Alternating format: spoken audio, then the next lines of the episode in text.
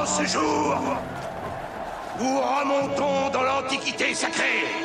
Passion Antiquité, Ça vous dirait une petite visite à l'intérieur de la pyramide? Oh non, une odyssée de 3500 ans d'histoire. On va avoir l'éternité pour déchiffrer tout ça.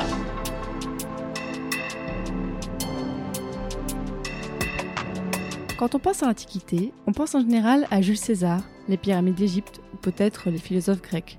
Mais c'est aussi Sumer, l'âge de fer, les Araméens, enfin tout ce que l'archéologie et l'histoire nous permettent de connaître des anciennes civilisations. Habituellement, on fait commencer l'Antiquité avec l'invention de l'écriture, vers 3300 avant Jésus-Christ, et on finit à la chute de l'Empire romain d'Occident en 476. Mais vous le savez, les limites des périodes historiques sont toujours un petit peu floues. Et si nous pouvions parler d'Antiquité au pluriel Des rives de l'Atlantique à celles de l'Indus, de la source du Nil au milieu d'Adrien?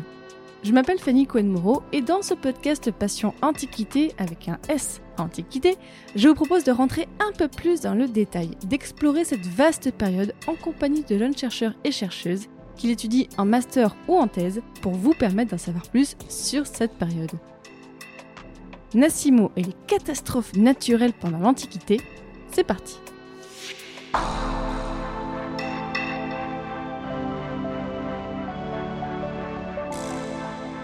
Bonjour à toutes et à tous. Vous avez peut-être été attiré par le titre de cet épisode en vous disant Ah, on va frissonner. Bon, oui, on va frissonner, mais vous allez voir, vous allez apprendre des choses aujourd'hui. Et j'ai le plaisir pour ça de recevoir Nassimo Berland. Bonjour Nassimo. Bonjour Fanny. Je te reçois parce que tu as fait un mémoire de deuxième année au sein du Master Mondes Anciens spécialité Histoire à l'Université de Lyon qui portait sur le sujet, alors attention, accrochez-vous, les Romains face aux phénomènes naturels dangereux, étude du rapport entre les hommes et les dangers de la nature dans le corpus épistolaire et dramatique de la Rome antique, et tu étais sous la direction de Marie Augendre et Virginie Hollard. Avec toi, en fait, Nassimo, nous allons parler effectivement des catastrophes naturelles pendant l'Antiquité, bon, surtout dans l'espace romain, parce que c'est un sujet effectivement que tu as pas mal travaillé. Alors déjà, vraiment, première question un petit peu habituelle dans ce podcast, pourquoi est-ce que tu as voulu travailler sur ce sujet des catastrophes naturelles? J'avais envie de travailler sur l'histoire antique, déjà depuis longtemps, parce que j'aime l'histoire euh, l'histoire ancienne, notamment grâce au cours de latin que j'ai pu prendre depuis la cinquième. Et j'avais envie de, de travailler sur un, sujet qui n'était pas quelque chose de classique. Ça a été notamment dû au fait que pendant mes, mes deux années de prépa, on m'a beaucoup initié à la pluridisciplinarité. Et je voulais forcément faire un travail pluridisciplinaire, et notamment en lien avec la géographie. Et l'idée première donc a été de travailler un concept géographique finalement, donc celui de risque naturel, et de voir comment est-ce qu'il pouvait s'adapter dans une autre période historique que la période euh, très contemporaine finalement dans laquelle euh, elle, existe. Le concept de risque en lui-même a moins de 100 ans hein, dans l'épistémologie. Donc le but était de comprendre comment est-ce que ce concept pouvait s'appliquer, est-ce qu'il s'appliquait, et s'il ne s'appliquait pas, sous quelle modalité, sous quelles variations, sous quelles évolutions. Le but aussi était de travailler forcément sur quelque chose qui n'avait pas été étudié jusque-là, ou en tout cas très peu. Donc ce que tu disais, que dans le monde grec, ça a largement été travaillé, notamment par une thèse de Ludovic Telly, il y a 5-6 ans. Et donc dans le monde romain, ça a été très peu travaillé. Quelques articles, notamment sur la foudre ou sur des tsunamis. Rien de très global et rien de précisément sur la notion, sur la, compréhension finalement de ce phénomène et comment est-ce que les, Romains eux-mêmes, comment est-ce que les anciens envisageaient ce rapport à la nature par le, prisme des phénomènes dangereux. Et à partir du moment où je voulais travailler cette thématique-là, je suis allé voir donc mes deux directrices de mémoire, euh, Marie Augendre et Virginie Hollard. Marie Augendre qui est géographe, spécialiste du, risque, notamment du risque au Japon, et Virginie Hollard qui est euh, maître de conf en histoire romaine à Lyon 2. Et euh, je leur ai proposé à toutes les deux si, de travailler sur ce sujet-là et elles ont, elles ont accepté. J'avoue encore que je dois les remercier d'avoir accepté cette aventure un peu folle. Il y a quelque chose d'intéressant quand même parce que tu nous as dit donc tu es à la fois dans de la géographie, de l'histoire, mais pourtant tu travailles sur des sources qui sont peut-être pas forcément considérées comme historiques et encore moins comme géographiques, en fait comme relevant de la géographie. Non, en fait, j'ai fait le choix. euh, j'ai travaillé en deux temps. D'abord, mon mémoire de M1 avait pour but de débroussailler vraiment toute la, toute la question. Et là, j'ai été regarder notamment l'histoire naturelle de Pline l'Ancien, les questions naturelles de Sénèque, donc des gros corpus, des gros ouvrages spécialiste entre guillemets de, de, la question avec un regard scientifique ou en tout cas pseudo-scientifique pour, euh, pour l'époque. Et pour mon mémoire de M2, on, on s'est mis d'accord avec mes deux directrices de mémoire pour essayer de, de retravailler et travailler plus finalement dans le, le, rapport intime que pouvaient avoir les Romains aux phénomènes euh, naturels dangereux, donc à travers un corpus qui n'en parle pas directement, qui ne parle pas directement de ces... pour voir comment est-ce que naturellement, dans une conversation de tous les jours, il, il pouvait euh, en parler. Euh, la correspondance à ce niveau-là était le, le, le, meilleur moyen, puisque euh, rien que pendant une traversée en mer, un, une tempête peut arriver, ça vient spontanément dans la conversation. la correspondance de Pline le Jeune, évidemment, avec l'éruption du Vésuve à, Pompéi, est marquante. Ce corpus-là, et ensuite le théâtre, puisque le, le théâtre dans l'Antiquité est révélateur de beaucoup de choses dans la, la société, que ce soit en, en Grèce, c'est énormément étudié, et à, à, Rome aussi. Et donc j'ai voilà, j'ai fait ce, ce, choix de travailler sur ces deux corpus en particulier, dans le but non pas de comprendre la vision scientifique, mais plus la vision humaine finalement de ces catastrophes et de ces phénomènes. Donc tu te mets vraiment un peu dans la tête des gens de l'époque, si je puis dire. C'est l'idée, c'est absolument euh, impossible et c'est tout à fait illusoire. Hein. Ouais, tu essayes quoi. J'essaye. Et tu travailles sur l'Antiquité. Alors juste, est-ce que tu peux nous situer du point de vue géographique, historique, où est-ce qu'on se place? On se place généralement dans, le cadre de l'Empire romain, plus généralement dans le cadre de la Méditerranée. L'avantage de travailler sur les, correspondances, c'est que les Romains sont des grands voyageurs et euh, on a forcément des récits de, navigation un peu partout en Méditerranée. Ces récits euh, s'échelonnent, eux, à peu près du 3 siècle avant notre ère, qui est l'âge le, d'or, le 3e, 2 siècle, l'âge d'or de la comédie euh, latine. Donc c'est à partir de là que commence mon corpus. Un certain nombre de textes aussi datent d'entre le 1er siècle avant notre ère et le 1er siècle après notre ère, notamment beaucoup de correspondances qui datent de, cette époque. Et la toute fin va jusqu'au 5e siècle de notre ère avec une, pièce anonyme, le Querolus, qui montre donc finalement toute la, la diversité qu'il peut y avoir euh, au cours de, de ces 800 ans presque d'histoire.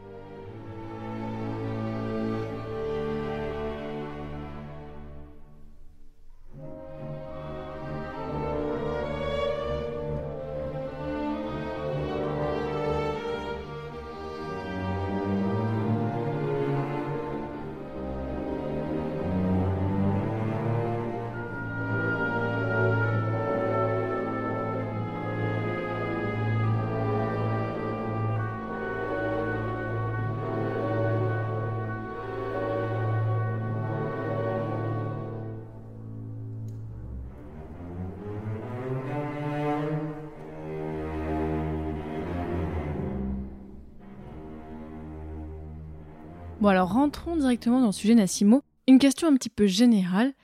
Quel rapport est-ce qu'on entretient avec la nature à l'époque que tu étudies? Est-ce qu'on est plutôt proche? Est-ce qu'on la craint? C'est très compliqué. Pour faire simple. Voilà, merci, au revoir. De rien. non, c'est très compliqué parce que le, le, la nature est quelque chose de, de difficilement euh, compréhensible, en tout cas dans les textes que j'ai étudiés pendant mon M2 beaucoup de, de manières de penser des Romains vient de la manière de penser des Grecs. Donc il faut forcément se ramener à ce que à la, la Même ça, ils leur ont pris. Oh là là. Ah bah, ils leur ont pris beaucoup de choses pour le sublimer. Oh. euh, donc le, la conception de la, de la, nature part au départ donc de la, la fusis grecque. La quoi euh, La fusis. C'est quoi la fusis C'est le, le, mot grec pour ah, dire nature. La, la fusis qui euh, désigne à la fois la nature et la force de la nature, la force de celle-ci. Donc c'est ça qu'il faut comprendre. C'est un peu cette finalement cette interdépendance entre une nature dont le, le la nature désolé, n'est pas bien comprise, et la, la puissance que celle-ci peut avoir, notamment dans le rapport de force avec les hommes. Une forme d'entité, en fait. Elle est conçue est comme ça. une entité. Une entité qui, oui, qui rentre en concurrence euh, souvent. C'est ce que euh, Lucas Tommen, un, un, auteur allemand qui a largement travaillé sur l'histoire environnementale, a montré qu'il y a une, une vraie opposition, finalement, entre les hommes et la nature avec un, rapport de domination que les, hommes veulent essayer d'imposer à la nature pour éviter justement tout, problème, et que les catastrophes naturelles finalement sont ce, moment de rupture dans une forme d'équilibre entre la, nature et les, hommes. Tout ça relève évidemment d'une perception euh, humaine qui diverge en fonction des époques, en fonction du, milieu social de la personne qui écrit, etc., etc. Mais globalement quand même qui témoigne peut-être d'une certaine peur envers la nature ou en tout cas d'une certaine incompréhension. Ça dépend aussi énormément du courant philosophique de l'auteur, de sa manière de penser, notamment dans son rapport à la fois à la nature, à la fois au Dieu, d'autres entités finalement que le- les hommes ne peuvent pas, euh, ne peuvent pas voir, ne peuvent pas comprendre euh, aussi facilement qu'un autre être humain. Alors quel rapport ensuite avec les catastrophes naturelles? Bon, j'imagine bien sûr, il devait pas être youblaboum un tsunami, mais comment est-ce qu'on en parle? Alors, euh, même euh, réponse que pour le- la nature, c'est encore compliqué. compliqué. Et surtout, la vision euh, dépend énormément de, de l'auteur, dépend de- énormément de la source dont il est question. Et on a une difficulté aussi qui est très nette, c'est qu'on a généralement que un rapport sur les conséquences de ces phénomènes, et on a assez rarement finalement un- une étude ou en tout cas un récit du déroulement de ces, de ces phénomènes. Ça arrive, la lettre de Pline le Jeune sur l'éruption du Vésuve en est un exemple magnifique, mais on n'a généralement que les conséquences. Donc à partir de ça, il faut réussir à détricoter un peu et à analyser et à comprendre comment, euh, comment tout ça se passe. On n'a pas beaucoup de descriptions de visu euh, des événements? Assez peu, parce que finalement on comprend que ça a très peu d'intérêt. Ce que je te disais au début, c'est que essayer de comprendre finalement un, un phénomène, essayer de comprendre une notion, non pas à partir d'un un texte scientifique entre guillemets, mais à partir du vécu finalement des, des, des gens, c'est accepter de n'avoir qu'une partie et uniquement que la partie qui les intéresse. Mais forcément, s'ils l'ont écrit, s'ils ont parlé de ça, c'est que c'est ça qui les a marqués, c'est ça qui les a intéressés. Donc ça nous donne aussi des, indications euh, là-dessus. Parce que bon, euh, peut-être que les personnes y ont pensé en écoutant l'épisode, mais on va pas du tout parler euh, de, l'archéologie, on va pas du tout parler. T'as pas du tout étudié le côté dans les sols, parce que on peut voir parfois aujourd'hui dans la, nature et tout ça, on peut voir des effets même d'événements aussi anciens. Mais toi, tu étudies pas du tout ça. Non, je l'étudie pas. J'ai travaillé évidemment, notamment une, thèse de Cécile Aline qui a travaillé sur les, les crues de la vallée du Rhône, elle en archéologie, qui a montré euh, le rapport que peuvent avoir les, les anciens qui habitent dans cette euh, région, notamment en matière d'aménagement du territoire pour se prémunir des inondations, etc. Mais c'était pas le but. Le but était vraiment, pour mon, en tout cas pour ma recherche, de travailler. Sur le discours. C'est ça. Avec sur le, toi, on est vraiment sur le discours Sur et discours. comment les personnes ressentent ce- ces événements. C'est ça, comment ils ressentent ces événements, comment ils ressentent ces phénomènes, et, et au-delà de l'instant euh, catastrophe, comment est-ce que par la suite ils peuvent en parler, et comment est-ce que ils peuvent aussi même conseiller parfois leur, euh, leur, leur interlocuteur pour euh, esquiver une, une catastrophe ou, ou autre chose. Alors raconte-nous quels étaient les risques naturels les plus courants à cette époque. Alors, encore une fois, dans les limites du corpus que j'ai étudié, hein, qui est assez réduit, on a un certain nombre de, de- de phénomènes que j'ai divisés entre les phénomènes terrestres et les phénomènes maritimes majoritairement. Les rats de marée étant un peu cet entre-deux depuis la mer jusqu'à jusqu'à la terre, mais Et qui recours sont, à la terre, oui. c'est ça, mais qui sont finalement très très très limités et très minoritaires dans le dans le corpus. Au niveau des phénomènes euh, maritimes, euh, ça s'explique notamment par le fait que les Romains sont des grands voyageurs et que la mer est un espace qui, même s'ils voyagent beaucoup sur mer, est un espace qui leur fait peur et qu'ils méconnaissent. Les Romains sont des terrestres avant tout. C'est pas voilà, il faut il faut être honnête. Donc le moindre euh, phénomène, le moindre événement finalement qui les inquiète, qui n'est pas comme comme d'habitude, va être relaté va être euh, évoqué. Et même dans le dans le théâtre euh, notamment dans le théâtre dramatique ça va être un ressort rhétorique très régulier. Ça va être un ressort dramatique pour montrer un, dérèglement pour montrer une évolution euh, pour faire évoluer aussi l'histoire ou pour in- intensifier soit une émotion soit un passage. Sur mer, le phénomène qui revient le plus souvent, c'est évidemment le phénomène de tempête, venant du ciel, avec du vent, là, une mer qui se déchaîne, etc. On a un certain nombre de récits de tourbillons qui sont aussi associés à ça quand la, la mer vraiment prend une plus grande importance. Le tourbillon est souvent utilisé aussi pour personnifier la mer finalement, pour montrer vraiment une action physique directe de ce, cet espace sur les, sur les Romains. Et en plus, quand tu parles de la mer, tu parles de la mer Méditerranée, bien sûr. Oui. Et bon, à tous ceux qui pensent que la mer Méditerranée est très calme et tout ça, eh bien non, hein, il y a des choses. Moi, mon, mon grand-père est mort dans une tempête en Méditerranée, donc je vous affirme, il y a des tempêtes effectivement en Méditerranée. Oui, oui, il y a des tempêtes, et même je parlais de raz de marée tout à l'heure. Comme la, Méditerranée est un, vase clos, finalement, c'est beaucoup plus facile dès qu'un un événement euh, sismique a lieu d'avoir des catastrophes d'une très très grande ampleur. Au-delà des tempêtes et des tourbillons, beaucoup de phénomènes finalement se terminent en naufrage. Je te disais tout à l'heure que c'était les conséquences qui étaient souvent évoquées. Le naufrage est très très souvent évoqué, parfois accompagné d'une tempête, accompagné de tout autre phénomène finalement, mais le, le naufrage vient finalement en conclusion. Et à la fois c'est une conclusion euh, désagréable finalement de perdre son bateau, de s'échouer, etc. Mais on ressent presque une certaine euh, tranquillité. Ensuite des, des anciens, de se dire je suis retourné sur Terre. Je suis vivant. Je suis vivant, je suis retourné sur Terre. Et puisqu'on parle de la Terre, transition toute trouvée, euh, la, la, Terre est le lieu de vie euh, des Romains, à, la différence de la mer. Donc, dans la mesure où c'est leur lieu de vie, ils connaissent, au, pas au quotidien, mais beaucoup plus de, de phénomènes. L'Italie, notamment, est une zone par endroits assez sismique, même de, de, légers tremblements de terre, mais qui peuvent faire le quotidien de certaines populations. Donc, les phénomènes dangereux dont il est question, finalement, ça devient moins récurrent comme phénomène à, à évoquer. Si l'historiographie a surtout travaillé sur les séismes, les séismes ne constituent pas toutefois euh, le phénomène terrestre qui revient le plus. Le phénomène qui revient le plus, c'est la foudre. La foudre La foudre. Ouais. La foudre.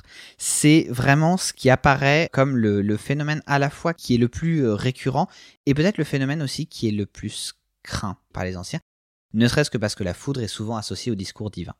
Donc on a cette ambivalence aussi entre nature, Dieu, le rapport que les hommes peuvent avoir avec ces, ces deux entités. Donc la foudre reste quand même la, catastrophe majoritaire, le phénomène majoritaire qui apparaît dans les sources. Un certain nombre de tempêtes aussi ont lieu euh, sur Terre même. Un certain nombre d'incendies, bien que la, naturalité des incendies puisse être remise en question. On, arrive à savoir quand un incendie est très clairement d'origine humaine ou très clairement d'origine euh, venant de la foudre, pardon. En général, c'est très, très abstrait. Donc les incendies, je les ai un peu traités avec des pincettes tout de même. Et forcément, un dernier phénomène qui est l'inondation, mais qui lui est très lié nécessairement. Là, on est un peu dans de l'eau, là. C'est ça, oui, et puis on est, on est au contexte, on est lié au, au milieu physique dans lequel vivent les, les, anciens. Autant un incendie ou de, la, ou de la foudre, ça peut arriver n'importe où, autant une inondation, ça n'arrive pas n'importe où. De même, un autre phénomène, si évidemment, les éruptions volcaniques n'arrivent pas partout. Elles arrivent oui, à, bah, là, oui, à certains endroits uniquement. Et comment est-ce que les hommes et les femmes de l'époque expliquaient l'origine de ces phénomènes?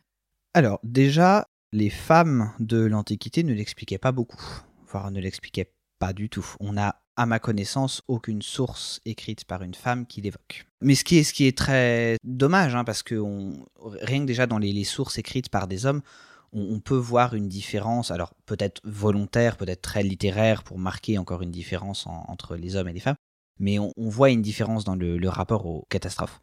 Donc ça pourrait être intéressant, mais là c'est surtout un point de vue d'homme que, que, je pourrais te, que je Oui. pourrais te donner. C'est souvent le problème avec l'Antiquité, c'est que bon, vous n'avez pas beaucoup de sources, et en plus la question de la pluralité des points de vue est encore plus compliquée. Je vois déjà dans mon autre podcast Passion médiéviste, on parle du fait qu'il y a effectivement peu de sources euh, écrites par les femmes.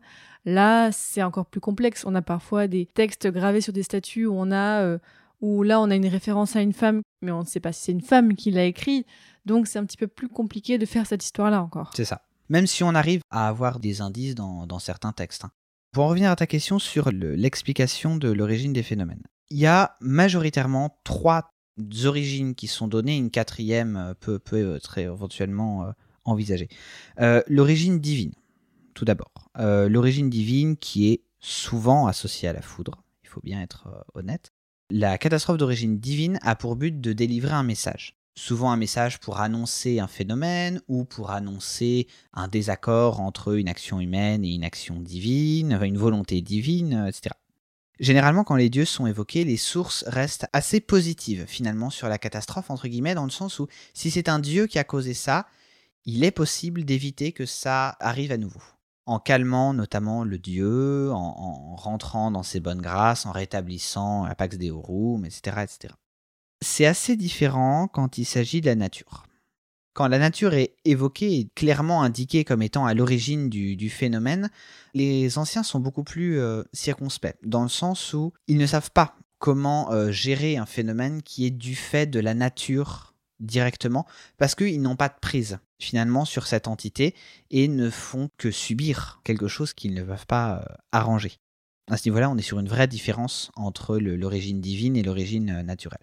L'origine naturelle est toutefois euh, contestée. Même certains historiens, à l'image de, Jacqueline Champeau, peuvent contester le fait que la nature puisse être responsable des phénomènes et mettre en avant uniquement le, le discours divin en s'appuyant notamment sur, euh, sur certaines sources, certaines phrases, à l'image de celle de Sénèque qui, dans une de ses lettres à Lucilius, dit Ulysse n'est pas maudit de Neptune, il est juste sujet au mal de mer.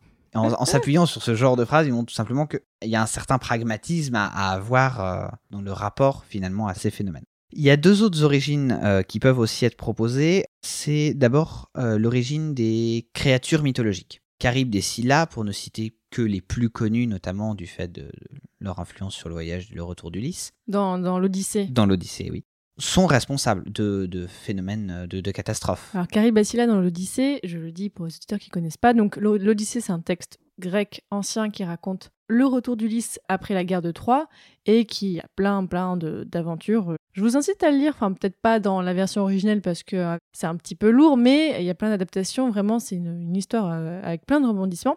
Et à un moment, Carib et Scylla, en fait, ce sont effectivement des formes de créatures mythiques, mais qui sont des sortes de gros tourbillons, de voilà, là on est dans l'aquatique. Carib et Scylla, pour ne citer que, sont très clairement à l'origine de certains phénomènes, que ce soit des tourbillons, que ce soit des tempêtes ou, autres. Dernière origine possible euh, qui est envisagée par certains auteurs, c'est le fait que les hommes soient eux-mêmes responsables de certains phénomènes. Dans ce genre de cas, la responsabilité est plutôt imputée sur la vulnérabilité, que ce soit des hommes ou des, des bâtiments. Pour euh, expliquer ça rapidement, euh, la, notion de risque telle qu'elle est comprise aujourd'hui euh, en, géographie repose généralement sur deux autres concepts, celui d'aléa et celui de vulnérabilité. L'aléa, c'est la possibilité d'occurrence d'un événement catastrophique, et la vulnérabilité, c'est la capacité d'endommagement, autrement dit les, dommages que peuvent prendre un bâtiment, un homme, une installation, etc. Donc c'est sur cette vulnérabilité que le, le discours euh, humain, ou en tout cas humanisant des catastrophes naturelles, euh, responsabilité de catastrophes naturelles, euh, apparaît. Que ce soit la construction d'une maison au fond d'une vallée, qui n'est pas une bonne idée, et que certains auteurs mettent en avant, le fait qu'un roi ait voulu construire un barrage absolument sur une, une, rivière qui était largement soumise aux crues, que du fait d'une crue, ce barrage est rompu et que ça ait noyer totalement une vallée, euh, tuant euh, un certain nombre de, de, gens, du bétail, etc. etc. Voilà, c'est des, des, récits qu'on peut avoir. Oui, c'est pas pour toutes les catastrophes, forcément. Non, non, non. L'origine humaine de certaines catastrophes est aussi mise en avant, notamment chez Ovide, pour montrer finalement la, la, la responsabilité d'un empereur. Euh, je m'explique. Ovide, donc un auteur du, du 1er siècle de notre ère, évoque dans Les Tristes son exil, imposé par l'empereur, et dans son voyage pour partir à, à Tomis, il évoque le fait qu'il subit plusieurs tempêtes, et il semble imputer ces tempêtes, alors par la personne de Jupiter, mais avec une langue très fleurie, une langue d'Ovide qui est très littéraire, semble aussi imputer cette catastrophe à l'empereur directement, l'empereur qui l'a exilé. C'est très minoritaire, hein, c'est chez, chez Ovide, mais euh, ça existe aussi, ce genre de, choses où une personnalité très puissante, qui est donc comparée à un dieu finalement, peut être euh, désigné comme responsable de ce genre de, phénomène, de phénomène très important qui touche directement la, vie de l'auteur et qui en fait une, une, description pathétique au possible pour montrer finalement toute l'injustice et tout euh, le malheur dans lequel il peut vivre euh, à cette époque-là.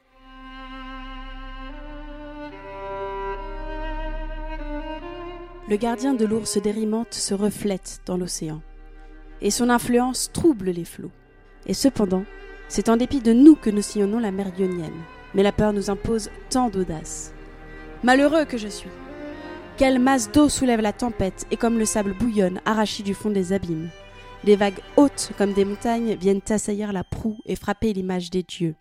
Ces flancs de bois de sapin craquent de toutes parts, le vent fait siffler les cordages, et le navire lui-même témoigne par ses frémissements qu'il est sensible à notre détresse. Pâle et frissonnant, le pilote trahit son effroi. Il cède au mouvement du navire qu'il ne peut plus régler. De même qu'un écuyer malhabile abandonne au coursier rebelle ses rênes impuissantes, ainsi je vois le pilote lâcher les voiles au vaisseau et voguer, non pas dans la direction qu'il voudrait, mais au gré de la violence impétueuse des flots. Si donc Éole ne nous envoie pas des vents opposés, je serai peut-être entraîné vers les lieux où il m'est défendu d'aborder. Déjà laissant l'Illyrie à gauche, j'aperçois dans le lointain l'Italie qui m'est interdite. Cessez donc, ô vent, cessez Je vous supplie de me pousser vers les rivages qu'on m'a rendus inaccessibles, et obéissez ainsi que moi à un Dieu tout-puissant. Tandis que je parle et que j'hésite entre le désir et le regret de m'éloigner, avec quelle furie la vague vient de frapper le flanc du navire. Grâce, divinité de l'Empire azuré, grâce, n'ai-je pas assez déjà de la haine de Jupiter? Sauvé d'une mort affreuse, un malheureux épuisé. Si toutefois, celui qui est déjà anéanti peut être sauvé du néant.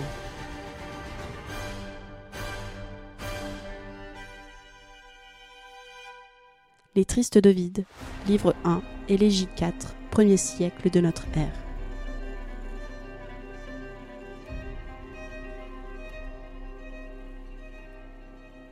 Bon, on ne peut pas ne pas parler euh, des catastrophes naturelles pendant l'Antiquité et ne pas parler donc de l'éruption du Vésuve. C'est en 79, c'est ça? Mm, c'est ça. Voilà, l'éruption du Vésuve qui a englouti la ville de Pompéi et qui permet en fait aujourd'hui, une fois qu'on a fait des fouilles, d'apprendre énormément de choses sur la vie de l'époque parce que tout a été un petit peu figé. Comment est-ce qu'est perçue cette catastrophe dans l'Antiquité? Je fais juste une parenthèse sur ce que tu disais avant par Ouais. rapport à le fait de pouvoir étudier euh, Pompéi. Ce qui est en plus très intéressant, c'est que Pompéi a été quelques années avant, en 63, soumise à un séisme qui a favorisé ensuite l'éruption du, du Vésuve.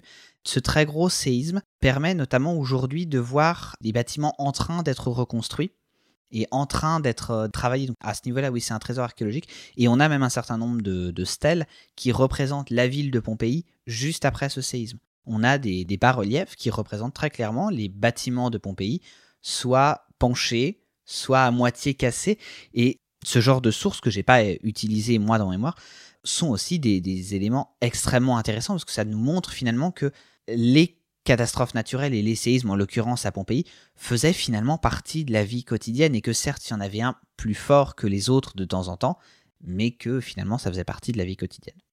Par rapport à l'éruption de 79, la source majeure qu'on possède, les deux sources majeures qu'on possède, ce sont les deux lettres que Pline le Jeune a écrit à Tacite, où il raconte à la fois dans la première le, le récit du point de vue de son oncle, donc Pline l'Ancien, Pline l'Ancien, très grand naturaliste, euh, militaire aussi, qui est mort lui directement pendant l'éruption du, du Vésuve. Ah oui, d'accord. Oui, il était sur de l'autre côté de la baie de Naples, il a vu l'éruption qui commençait, il a reçu de ses amis qui habitaient à Pompéi un message de secours lui demandant de, de venir secourir toute la population.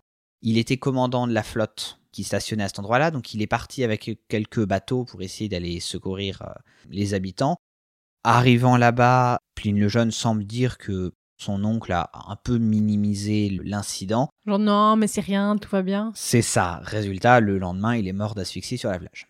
Oh, Voilà. Ouais. Donc on a cette première lettre qui raconte du point de vue de Pline l'Ancien euh, la, la catastrophe, et une deuxième lettre écrite à la demande explicite de Tacite cette fois, de savoir comment Pline le Jeune, lui, a vécu cette catastrophe. Pline, il est assez jeune, il n'est pas encore adulte euh, à, à cette époque-là, et il raconte à Tacite comment est-ce qu'il fuit l'endroit dans lequel ils habitaient avec sa mère, et il raconte toute cette fuite dans des rues qui sont euh, bondées, qui sont sombres au possible parce que les, les- vapeurs, les fumées du Vésuve bloquent totalement la, la lumière. Il raconte la peur que lui peut exprimer, que sa mère peut exprimer. C'est l'une des sources qui permet aussi de voir la, la différence d'expression entre un homme, une femme, mais encore une fois sujet à un événement très exceptionnel et un, un contexte aussi euh, très particulier. Et qui lui raconte peut-être un peu plus précisément que les autres comment se passe une éruption, qui est d'ailleurs un phénomène oui, très exceptionnel euh, dans l'Antiquité. Il n'y a pas eu des quantités d'éruptions. Les autres éruptions qui sont très connues, c'est celle de l'Etna. Qui est en Sicile, ouais. Et euh, l'Etna, lui, est beaucoup plus souvent en éruption à cette époque, Même aujourd'hui, en plus, encore. même aujourd'hui.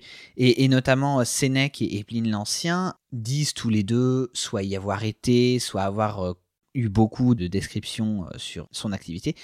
Et finalement, prend presque un, un caractère de volcan de référence, de, de phénomène de référence qu'il faut avoir connu, qu'il faut avoir vécu, et à partir duquel on, on peut savoir, encore une fois, le rapport avec les dieux, comment est-ce que va euh, Héphaïstos, Vulcain chez les, chez les Romains, voilà, un, un certain nombre de- de- d'indications aussi de cette nature. Et ce qui est intéressant avec Pline le Jeune, c'est que là, on a un récit contemporain. Et tu disais tout à l'heure qu'on avait finalement peu de récits des événements en lui-même. Là, on y est totalement. Tu nous as raconté on est dans l'éruption avec lui. On y est, totalement. Et c'est même l'un des, des enjeux de ce que Tacite lui demande. Il lui demande raconte-moi précisément ce que tu as vécu. Pline lui dit d'ailleurs à la fin de la lettre, je sais plus quelle est sa formulation exacte, mais en gros, euh, il, il lui dit Bon, ce que je t'ai dit, euh, voilà, tu n'en feras certainement rien, ça ne t'intéressera certainement pas, Mais non, pas Mais- du tout. mais je te, mais je te le donne, voilà. Nous, ça nous intéresse, évidemment. Bah oui, Beaucoup forcément. plus. on a beaucoup parlé des lettres, mais tu étudies aussi donc la dramaturgie. Donc là, c'est vraiment, on n'est pas dans le récit, on est dans la, dans la mise en scène de catastrophes. Tu nous l'as dit, ça nous le sert à parfois des éléments un petit peu du scénario, on va dire, voilà, de, dramaturgie. Qu'est-ce qu'on a comme cas particulier dans la dramaturgie? On a en général déjà deux types de textes, que ce soit les comédies et les tragédies, qui traitent assez différemment les, les phénomènes. Généralement, dans la comédie, on a surtout des tempêtes, parce que les tempêtes sont un moyen de faire arriver un personnage sur scène dans une situation de détresse. On a comme ça sur une ou deux, une ou deux comédies de plot, un personnage, en général des deux femmes qui arrivent, soit parce qu'elles se sont échappées d'un navire qui voulait les emmener en otage ou en esclavage, soit voilà, qui arrivent directement sur la, sur la rive. Et le, le phénomène est aussi expliqué par des personnages qui ont vu le naufrage, qui ont vu la tempête, voire même parfois par un dieu qui dit régulièrement c'est moi qui étais responsable de la tempête, c'est moi qui ai sauvé ces deux jeunes filles. Voilà avec toute la modestie que peuvent euh, refléter certains de ces textes. Dans la comédie, c'est souvent un, un- un élément pour faire avancer l'histoire, pour présenter une, une situation. Dans la tragédie, c'est assez différent. Je fais une autre parenthèse pour dire que généralement les tragédies romaines sont des copies conformes des tragédies grecques. Voilà. C'est là où il faut aussi avoir des grosses pincettes. J'ai pas travaillé euh, explicitement le- la, traduction entre les précédents grecs et les comédies, mais je, pense qu'il y aurait un, travail ne serait-ce que de vocabulaire à faire. Parce que la question du vocabulaire est extrêmement intéressante à, étudier. Ça peut être aussi un point de vue de grec, finalement, qui est exprimé, euh, qui est exprimé ici. Donc, dans le, le- corpus plus, plus dramatique, les phénomènes euh, catastrophiques sont en général utilisés pour appuyer une émotion, marquer une émotion, marquer un sentiment. Il n'est pas rare de voir souvent une femme critiquant les, écarts amoureux de son mari, comparer sa colère à la foudre euh, divine, comparer même à un déluge exceptionnel ou à, quelque autre euh, phénomène que ce soit. C'est aussi un moyen de rendre certains épisodes beaucoup plus épiques et beaucoup plus impressionnants. Par exemple, la mort d'Hippolyte dans la, Phèdre de Sénèque en général, la mort d'Hippolyte est analysée comme étant du fait d'un monstre marin. Un certain nombre de- de- de- d'indices laissent penser que ça pourrait être un monstre. Mais avec une autre lecture et surtout une autre euh, traduction, on peut aussi faire l'hypothèse qu'il s'agisse ici tout simplement d'un raz-de-marée ou d'une euh, marée très importante, d'une vague très importante en tout cas. Donc on a cette ambivalence qui, je pense, est volontairement laissée euh, par Sénèque pour montrer à la fois la dangerosité de ces phénomènes. Je reste convaincu que si les phénomènes sont évoqués, c'est aussi pour dire au lecteur attention. Dans ce genre de cas, vous pouvez être soumis à tel ou tel euh, phénomène. C'est bon, très, très clair chez certains auteurs, notamment chez Strabon, quand il fait toute sa géographie de, de, de la Méditerranée, où il explique très clairement, voilà, dans tel pays, vous avez des fourmis qui font la taille d'un chien, n'y allez pas. Vous avez des serpents qui font la, la circonférence d'un tronc d'arbre, n'y allez pas. Vous avez, vous avez des séismes qui apparaissent toutes les demi-heures, faites attention. Enfin, ce, ce genre de, ce genre de- d'anecdotes Mais oui, tout qui sont- fait, oui, c'est ça, ce genre d'anecdotes euh, croustillantes. Mais euh, ici, dans, dans la mort d'Hippolyte, qui dure sur 50 vers, qui est traînée en, en longueur vraiment, on a cette, ambivalence que Sénèque a forcément laissée, et je, pense a voulu, volontaire, pour aussi montrer finalement cette ambivalence du regard des anciens sur les phénomènes naturels dangereux, entre des phénomènes qui peuvent être d'origine divine, qui peuvent être d'origine naturelle, dont finalement l'explication est douteuse et peut ne pas être très claire, même pour, euh, même pour les, les anciens eux-mêmes. Et c'est intéressant de comparer ça à la vision que peut développer Sénèque dans les questions naturelles, où euh, là, lui, il fait une part des choses entre l'origine divine, l'origine humaine, etc. etc. Et finalement, à, la lecture des deux textes, de ces deux sources, on peut aussi voir tout le, le jeu et la malice euh, rhétorique, dramaturgique de Sénèque, d'utiliser des phénomènes dont personnellement il sait pertinemment que ce sont des phénomènes naturels, que les dieux n'ont aucune part là-dedans, etc., mais qu'il l'utilise parce qu'on est dans un cadre dramatique, parce qu'on est dans un cadre littéraire, un, cadre rhétorique aussi pour, euh, pour faire passer une émotion, pour faire passer euh, un moment de vie euh, sur scène, il va utiliser des comparaisons qui relèvent des phénomènes naturels dangereux qu'il sait pertinemment naturels, mais où il laisse une ambiguïté pour faire vivre son texte.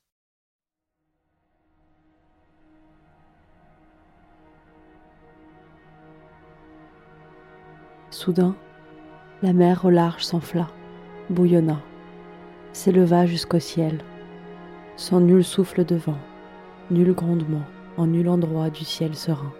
L'eau calme est agitée par sa propre tempête. L'austère trouble moins fort le détroit de Cécile. Dans le golfe d'Ionie, le chorus moins haut lève le flot furieux quand les rocs tremblent sur les vagues, dont l'écume blanchit jusqu'au pic de Leucate. La mer se gonfle, immense, en un pic prodigieux. Gros d'un monstre, son flot fonce vers le sol ferme. Ce n'est pas vers les nefs que ses fléaux se dressent. La terre est menacée. La houle pressement roule en avant. L'onde alourdie porte en son sein on ne sait quel fardeau. Un sol neuf montre-t-il sa face aux cieux? N'est-il encore une Cyclade? On ne voit plus les rocs du grand dieu d'Épidore, les récifs qu'illustra le crime de Siron, ni non plus l'isthme étroit serré entre deux mers. Comme on les cherche, stupéfaits, le flot mugit de tous côtés. Partout, les rocs renvoient l'écho, et de son haut jaillit un paquet d'eau salée, qu'il vomit, écumant par à coups alternés, tel le souffleur roulant au fond océanique, son spacieux ventre, et recrachant des jets de mer. La masse d'eau s'ébranle à grand bruit, se hérisse, se brise sur la rive et y dépose un être à faire plus que peur. Puis la mer suit ce monstre, et à terre se rue. L'effroi nous saisit tous. Extrait L'acte 4 de Phèdre par Sénèque, premier siècle de notre ère. Vient d'entendre justement un extrait de la Phèdre de Sénèque et donc de la description de la mort d'Hippolyte.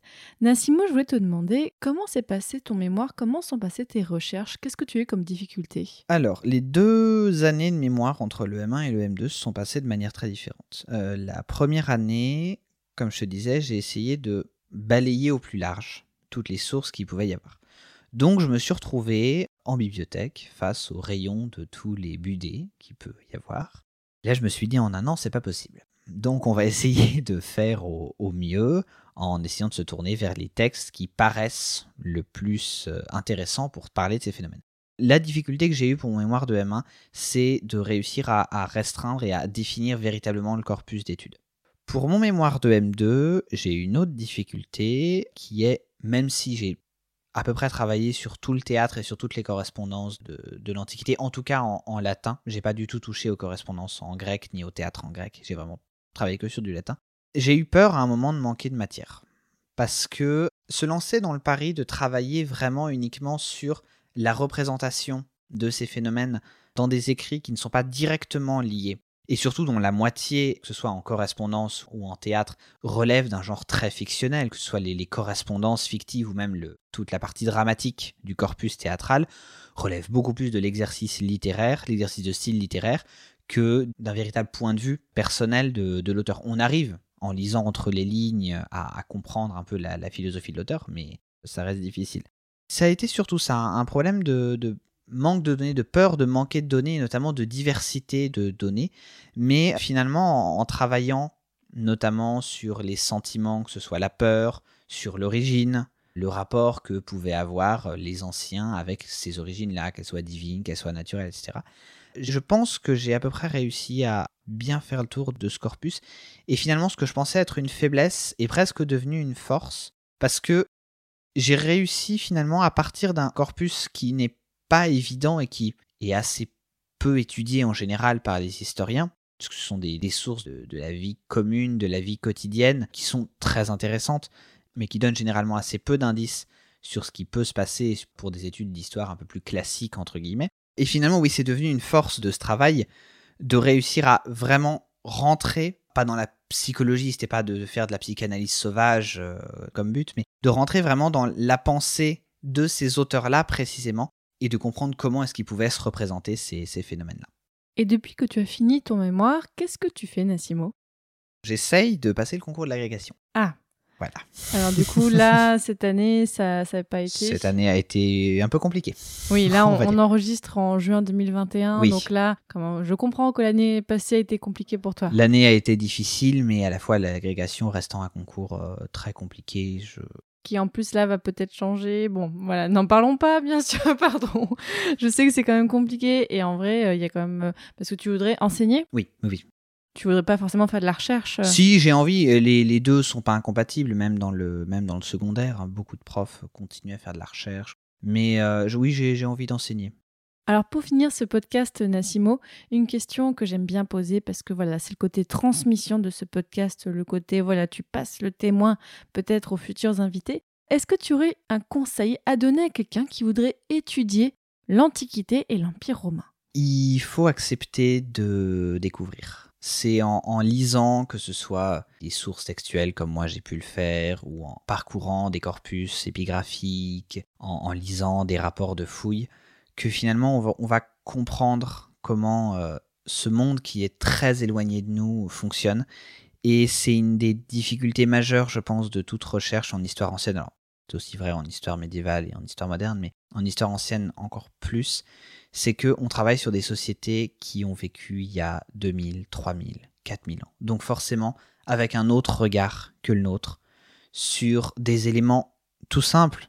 Un séisme, par exemple. On n'a pas le même rapport, nous, aujourd'hui, que peuvent avoir les anciens, ou même au, repas, au rythme de la journée, ça. Donc il faut accepter de lire, de s'imprégner d'une culture, de s'imprégner d'une manière de vivre et d'une manière de penser, et de laisser ses idées propres de côté quand on lit un texte de l'Antiquité.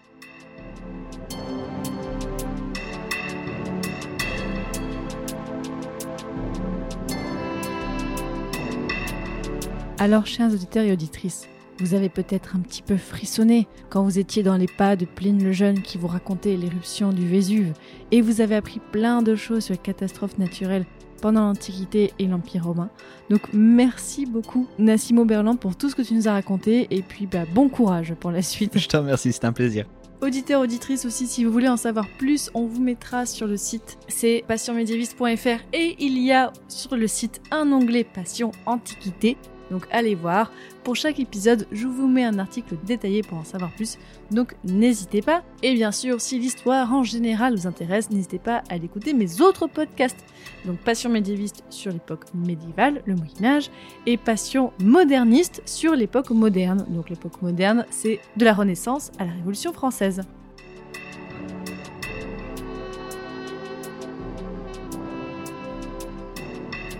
Je tiens à remercier plusieurs personnes qui ont travaillé avec moi sur cet épisode. Déjà, merci à John qui a fait le montage. Merci à Pauline Aubert et Colette du podcast Colette se confesse qui ont accepté de me prêter leur belle voix pour lire des beaux textes antiques. Merci à Ilan qui m'a aidé à préparer l'article sur le site. Et merci à Clément Nouguier qui a réalisé l'habillage sonore de ce podcast. Et dans le prochain épisode, nous parlerons d'un concept de l'Antiquité important, la res publica. Salut